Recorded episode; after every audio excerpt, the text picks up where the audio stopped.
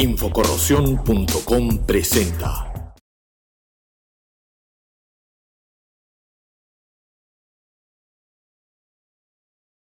Infocorrosionistas, ¿cómo están? Bienvenidos nuevamente a Infocorrosión TV y a un nuevo episodio de Infocorrosión Negocios, esta vez en una nueva, una nueva sección en la que conoceremos un poco más a las empresas que están generando el cambio de la industria de habla hispana. En esta oportunidad quiero presentarles al ingeniero Luigi Cárdenas. Él es gerente general de la empresa peruana Aceros Industriales Latinoamericanos, Asila SAC. Luigi, ¿cómo estás? Bienvenido a Infocorrosión Negocios. Es un gusto tenerte con nosotros esta vez.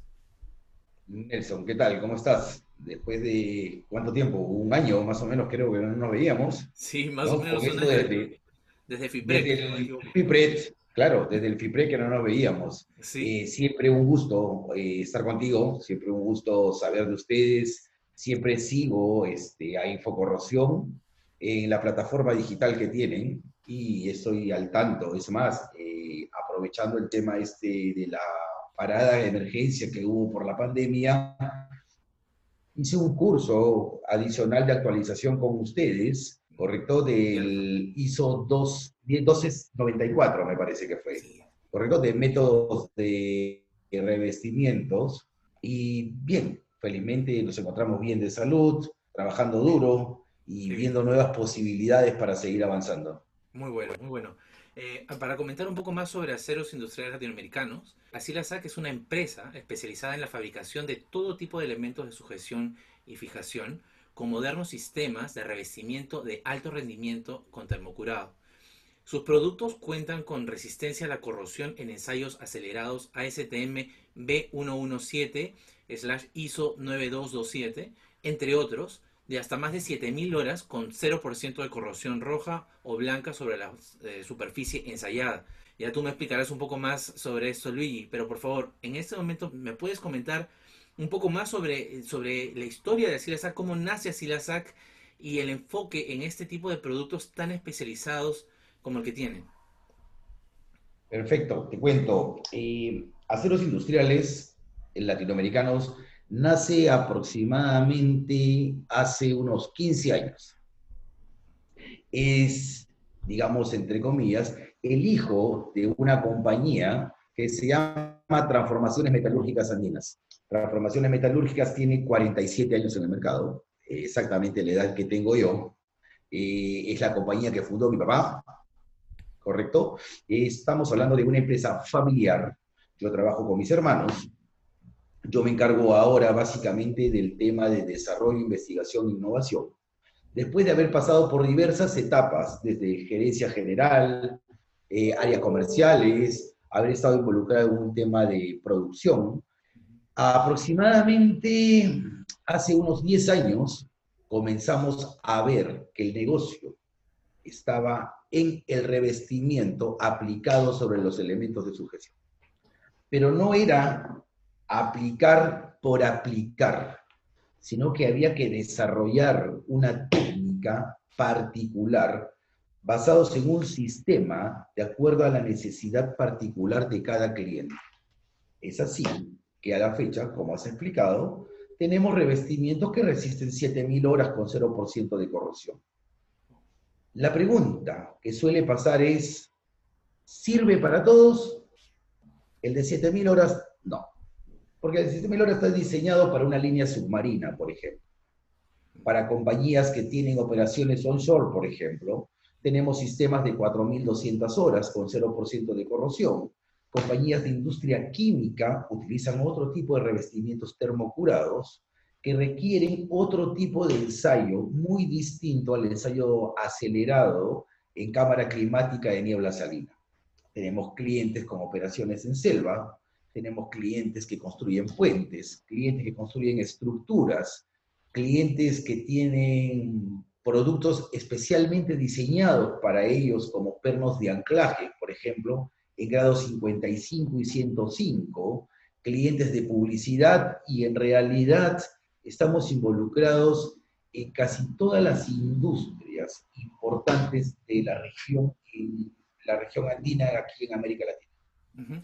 Dime, ¿qué marcas licenciadas tiene Asilasac? ¿En qué países se encuentra? Te cuento. nosotros tenemos dos programas importantes en referencia a marcas. Tenemos un paquete de marcas que son marcas licenciadas, correcto, de las cuales tenemos el uso y tenemos la patente para el desarrollo de esas marcas. Tenemos otras marcas que son marcas propias de nosotros. Entre las marcas propias, yo te puedo mencionar Asilacote, que es un revestimiento de fluoropolímeros. Tenemos Alucote, que es un revestimiento organometálico rico en láminas de aluminio. Tenemos Zincote, que es un recubrimiento rico en láminas de zinc. Y tenemos un producto que se llama Galvacote, que ha mostrado ser la revolución del galvanizado en caliente. Todos sabemos que el galvanizado en caliente produce riesgos potenciales de fragilización por hidrógeno en elementos de alta resistencia. Con el sistema y el protocolo que hemos desarrollado de aseguramiento y control de calidad, se disminuye notablemente esa posibilidad. Estamos presentes ahora en Argentina, en Ecuador, estamos en Chile, estamos en Colombia, estamos en Bolivia y por supuesto aquí en el Perú, ¿no? No quiero dejar pasar la oportunidad de comentar sobre la planta que tienen y que tuve la oportunidad de visitar hace un par de años. Ustedes cuentan con la única planta en América Latina autorizada y certificada para la aplicación de diversos sistemas de revestimientos. Eh, yo particularmente quedé muy impresionado y la verdad eh, te felicité en su momento por la tecnología y la implementación que tenían ustedes en, la, empresa. Eh, ¿Puedes comentarnos un poco más sobre esto, por favor? Sí, te cuento. Eh, nosotros destinamos en promedio entre un 25 a un 30% de las utilidades de la compañía a innovación en maquinarias. El 90% de los equipos que lograste ver aquí fueron especificados por nuestro Departamento de Control y Aseguramiento de Calidad en conjunto con el área de producción. Es decir, son máquinas especializadas para lo que nosotros necesitamos hacer. Dentro de la industria, nuestros amigos infocorrosionistas deben haber escuchado muchas veces los términos como granallado, plasting, ¿correcto? El término en sí es el mismo que nosotros aplicamos. La diferencia es que imagínense ustedes aplicar 200 PSI de presión a un tornillo que pesa 2 gramos. Sería prácticamente imposible. Entonces, lo que hemos realizado son equipos particulares para lograr el objetivo que nosotros esperamos. Por ejemplo, un metal blanco NEIS grado 1. Eh, adicionalmente, los equipos de revestimiento que, con los que contamos son equipos de alto rendimiento que nos permiten procesar en promedio unos 30.000 kilos de materiales por día. La planta que tú conociste es la que estamos utilizando en la actualidad, pero ya estamos terminando de construir y calculamos que entre noviembre y diciembre de este año debemos estar mudados en la nueva planta que tiene un área aproximada de 10.000 metros cuadrados. En esta nueva planta estamos diversificando los negocios en cuanto al tema de revestimiento. Hemos desarrollado productos no solo para la industria propiamente dicha de construcción, hidrocarburos o minería, sino que tenemos productos especialmente diseñados para entrar en contacto con alimentos. Son productos antiadherentes para los moldes básicamente de panadería que son capaces de trabajar entre 230 a 260 grados de temperatura de servicio espero poder conocer también la planta cuando ya No, de todas maneras están invitados. Tengo que visitar. Eh, eh, eso, eso, Nelson, en realidad eh, tú y, todos nuestros amigos lo saben, nosotros siempre hemos mantenido una política de puertas abiertas, tanto con clientes como, como con amistades, amigos y con interesados en el tema. Nosotros siempre hemos considerado que a través del intercambio de conocimiento, es la manera correcta de que esta industria se siga posicionando y siga avanzando y generando desarrollo y sobre todo empleo en este momento que está atravesando la situación del país. Correcto, correcto. Dime, eh, Luigi, ¿cuáles son los factores que toman en cuenta en su estrategia de investigación eh, y desarrollo? eh, para los nuevos productos y, y servicios que ofrecen? Entre los diversos factores te puedo mencionar las necesidades particulares de cada cliente, la atmósfera de servicio, la temperatura de servicio, el tipo de fluido, por ejemplo, que va a pasar por las tuberías, y el tiempo de vida útil estimado. Hay clientes que, debido a la naturaleza de sus proyectos, requieren productos que resistan como mínimo de 10 a 15 años. Basados en ISO 12944, tenemos especificaciones que nos van determinando cuáles son las características con las que debe cumplir ese producto.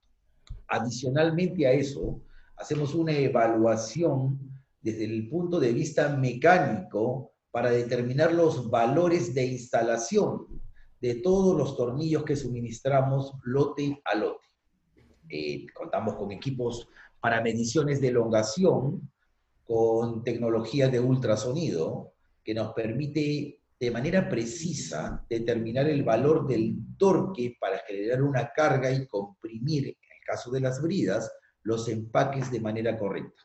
Dime, eh, ahora tocando un poco el tema de la, de la industria en general, eh, ¿cuál consideras que es el nivel de conocimiento e información del mercado industrial respecto al valor que agregan este tipo de productos especializados en la vida útil e integridad de los activos?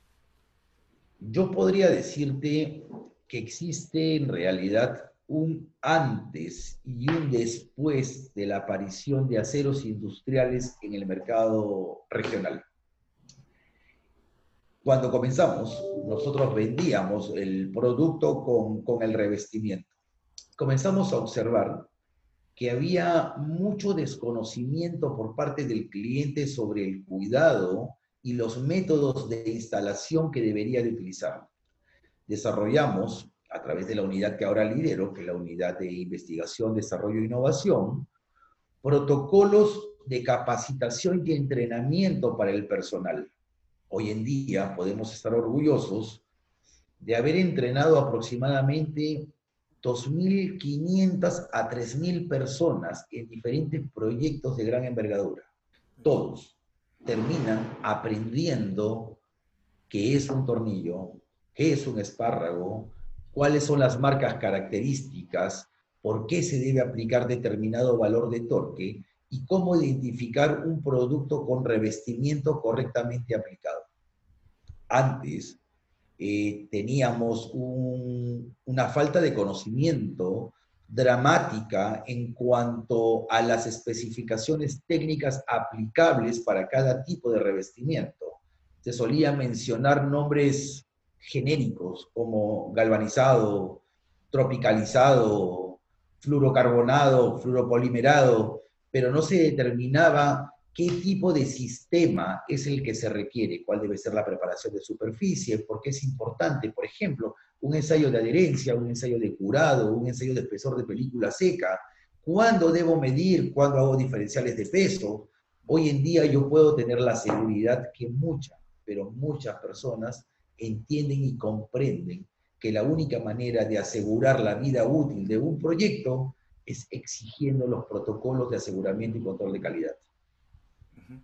Y dime, en todos esos años que tienes en la industria, ¿consideras que existe una conciencia real de protección contra la corrosión en los usuarios o dueños de infraestructura?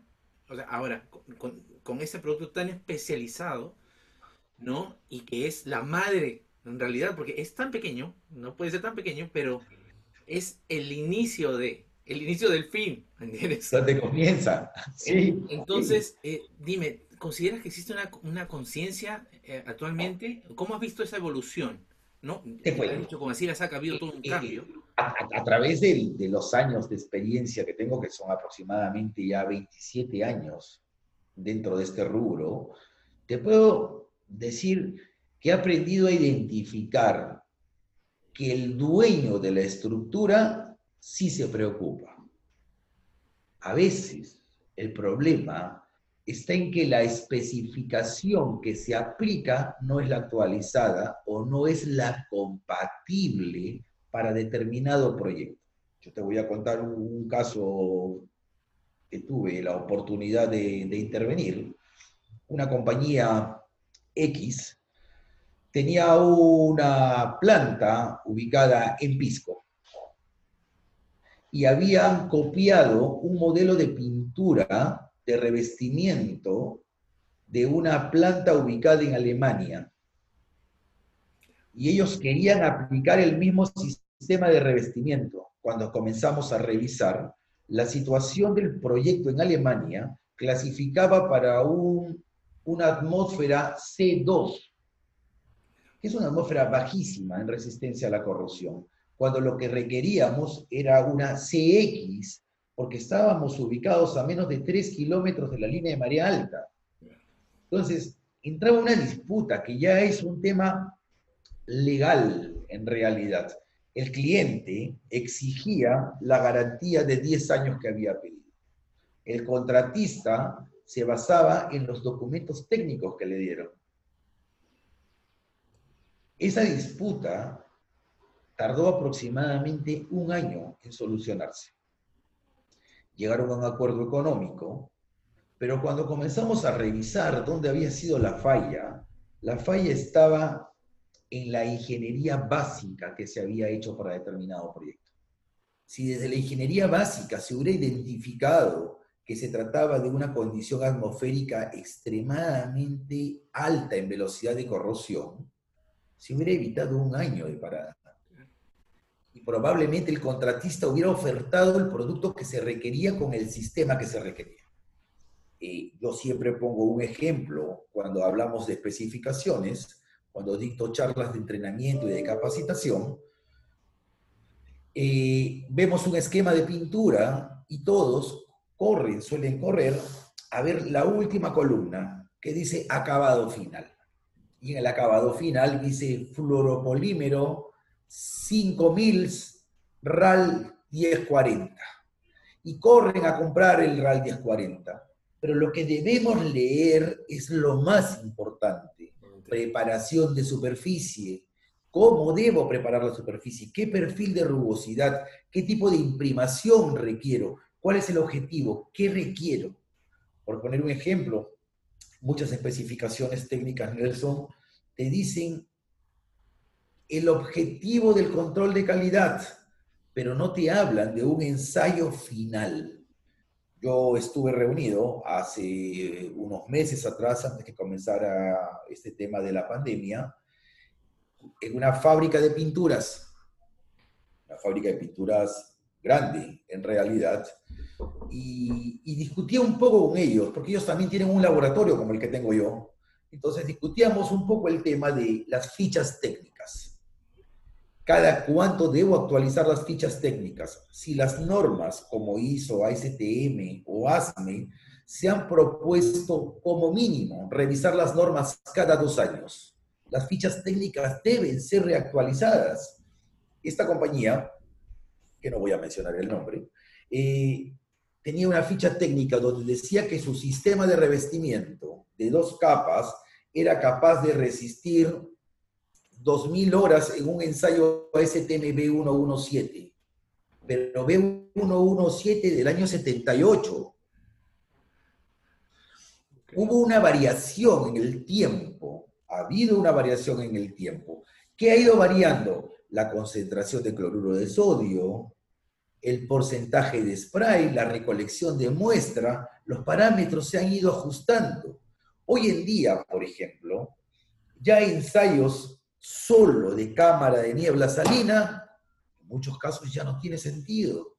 Se requieren ensayos de humedad y temperatura, ensayos de ciclos combinados, resistencia a luz ultravioleta. Entonces, la industria técnicamente evolucionó, pero el fabricante se quedó estancado en los 70, en los 80, y eso es lo que no permite que la industria avance. Si la mano de obra es determinante en la calidad de la aplicación de un revestimiento, yo como supervisor de obra debo exigir que se realicen sobre probetas de ensayo el mismo tipo de aplicación para llevarlos a un laboratorio. Cuando solicitamos ese tipo de cosas, ¿qué suele ocurrir? El ejecutor de obra suele decir, no está en el presupuesto, no está en el contrato, Eso no me lo pidieron. Cuando se dice que se va a pagar, siguen las tramas. Ahora, la industria en el país, eh, eh, por ejemplo, existe la Universidad Católica, tiene el Instituto de Corrosión del Perú y me parece que aparte de nosotros, compañías privadas de pinturas también tienen cámaras de niebla salina o cámaras climáticas cíclicas, pero no existen más, no existen más. Entonces, llega un punto donde se hace un cuello de botella, donde hay 300 muestras para ensayar, pero solo existen 10 máquinas. Y como hay 10 cámaras, no se pueden ensayar las 300. Entonces se suele asumir erradamente de mi experiencia como aplicador fue brillante en el proyecto 1. Perfecto, pero eso no asegura que va a ser brillante en el proyecto 2. Condiciones climatológicas podrían variar. Se aumenta la temperatura, se aumenta la humedad. Si estamos en otra temporada del año, podría variar el resultado del producto final. Es ahí donde requiere la industria que siga habiendo desarrollo. Lamentablemente, eh, vivimos en un país, y podría decir en una región, donde la investigación no tiene premio. Nosotros, por ejemplo, yo te puedo hablar en el caso particular de nosotros, hemos tenido que pagar todos y cada uno de los impuestos para traer un equipo para realizar investigación. Tenemos equipos para ensayos de tracción, de composición química, aparte de todos los equipos de corrosión. Y seguimos trayendo equipos y, no tenemos ningún beneficio del Estado. Ese sobrecosto no nos vuelve competitivos con países, por ejemplo, que están en el hemisferio norte, donde la inversión para investigación está prácticamente subvencionada por el Estado es nuestra realidad. básicamente, como conversábamos antes de iniciar la entrevista, yo, yo te explicaba más o menos y te decía, Latinoamérica está sufriendo mucho, mucho por el tema de no tener investigación propia. Si, tocamos el tema, por ejemplo, de lo que estamos viendo del, del COVID-19, estamos esperando que todos los países fuera de nuestra región, de Latinoamérica, desarrollen una vacuna y esperar para comprarla. no tenemos capacidad de investigación. Sí, pues. Sí, pues lamentablemente no tenemos esa capacidad. Luigi, ¿qué reflexión te deja esta emergencia sanitaria que estamos viviendo en el ámbito laboral, en la industria? ¿Te has visto afectado de algún modo por, por, esta pandemia en, en el negocio, en la empresa? Te cuento, en realidad nosotros como empresa tuvimos solo una semana paralizados. Luego nos llegó un comunicado del Ministerio de la Presidencia y del Ministerio de la Producción, donde nos nombraban proveedores esenciales en hidrocarburos, en minería y en construcción, y que debíamos regresar inmediatamente a laborar y a generar empleo y mayor cantidad de producción para sostener los proyectos que estaban encaminados.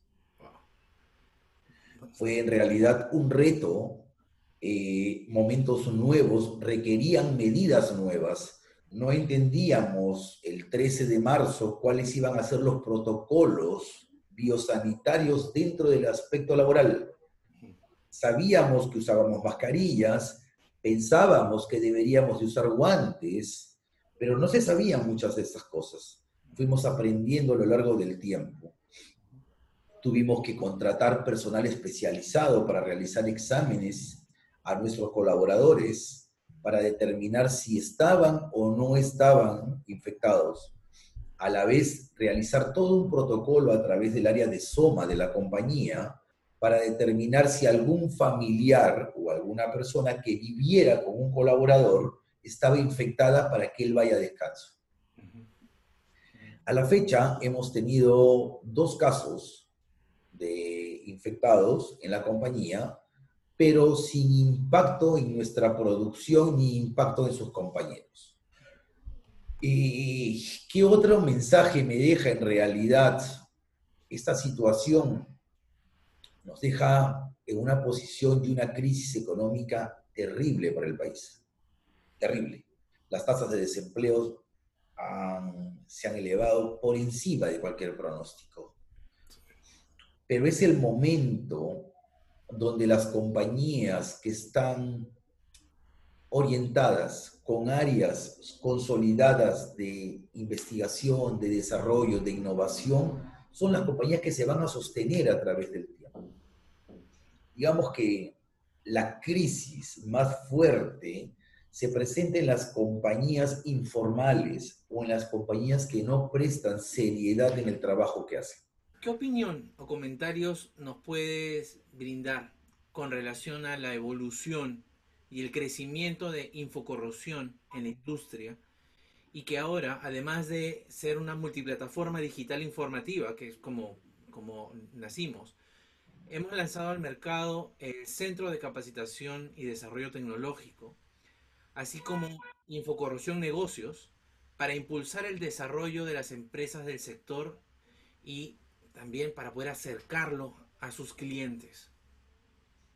Infocorrosión es en realidad la plataforma emblemática cuando queremos hablar de corrosión en América Latina. Y te lo puedo decir por experiencia e intercambio con algunas personas con las que yo he logrado conversar, es un referente infocorrosión. E inclusive yo he recibido un curso de ustedes del centro de capacitación, como te comentaba, el curso virtual que recibí de la actualización de ISO 12944.